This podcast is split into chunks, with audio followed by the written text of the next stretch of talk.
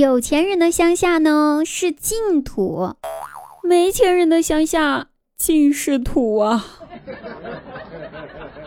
以前的男人啊，有了媳妇儿就忘了娘；现在的某些男人呢，娶了媳妇儿，依然还很娘。当然啦，听我们节目的男生都没有媳妇儿，不存在这方面的问题哈。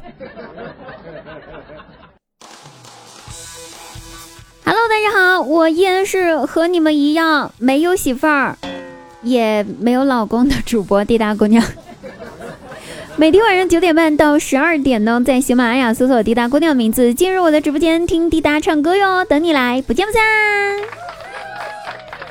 在我们的节目正式开始之前呢，我先来插播一条广告哈，广告之后一定是更精彩的节目，骗你，你来揍我。我们先来打广告啊。在滴答的主页呢，我的店铺里面置顶的商品有一个呃商品叫做轩妈牌蛋黄酥，这个绝对是一个有爱的蛋黄酥呀！因为创始呢最初呢就只是一位专门为自己孩子做孩子喜欢吃的蛋黄酥的母亲。对了，你没有猜错，轩妈这个名字的来历呢，就是因为创始人的孩子叫轩轩，她是轩轩的妈妈，所以叫轩妈。真的是非常有爱，也是非常的接地气的，有木有？那蛋黄酥的馅儿呢，都是新鲜的，看得到的真材实料，保质期呢不超过半个月，也说明了蛋黄酥呢健康无添加呀。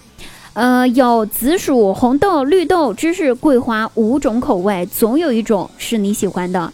我们这一次店铺里面在售的呢，还有他们最新推出的榴莲口味的蛋黄酥，我的天哪！滴答作为亲自品尝的推荐官，很想说上一句：这蛋黄酥真的是太上头了。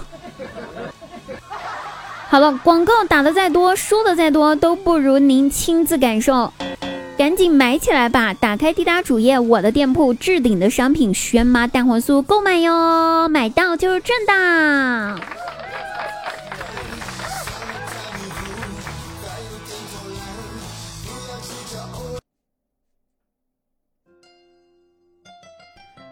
上高中那会儿哈，我偷偷摸摸的谈恋爱了。我班主任呢，不知道从哪儿听到风声了，但是又不确定我谈恋爱的事儿，就给我家打了电话说了这事儿，让我妈多多留意一下。那那天呢，我放学和男朋友分开后，各自回了家。进门，我妈就问我：“哼，哟呵，可以呀。”你们老师说你谈恋爱了呀？你行呢，还学会早恋了啊？那我一听啊，打死都不能承认呀！这要是承认了，绝对是一顿免不了的毒打呀！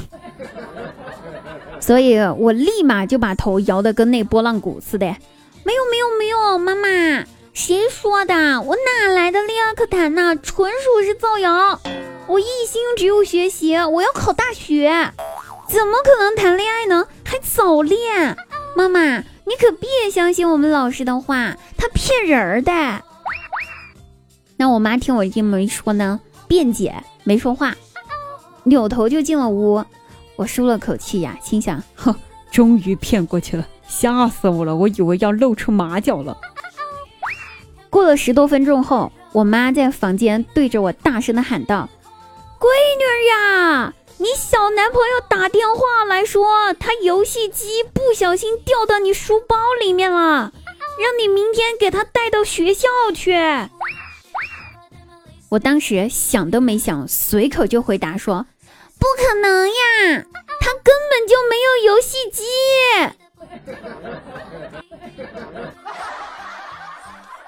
嗨，废了呗，姜还是老的辣呀。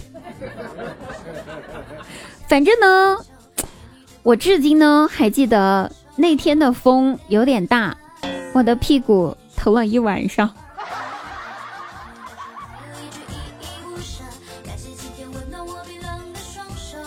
这些年呢，因为净网行动哈，小说呀、什么网站呀都没有了，小说呢也没有了以前。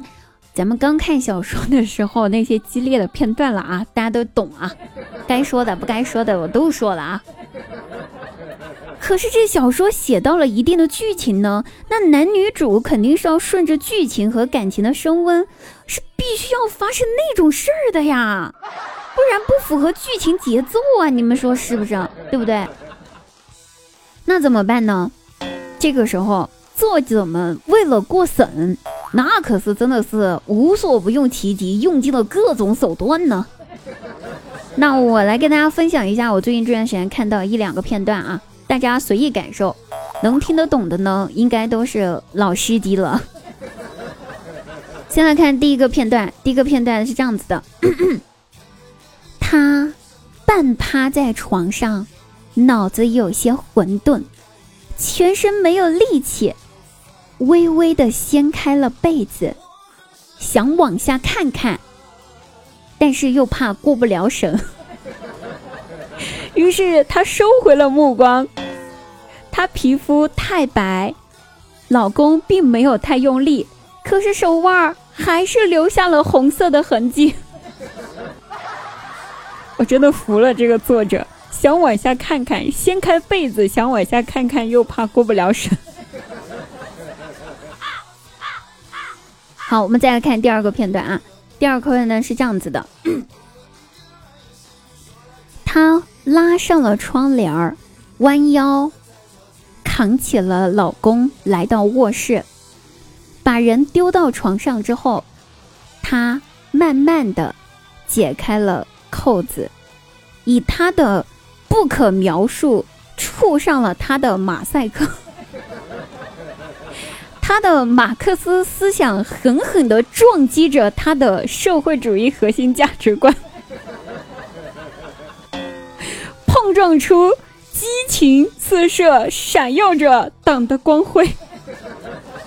沐浴在光辉下的两个人都达到了生命的大和谐。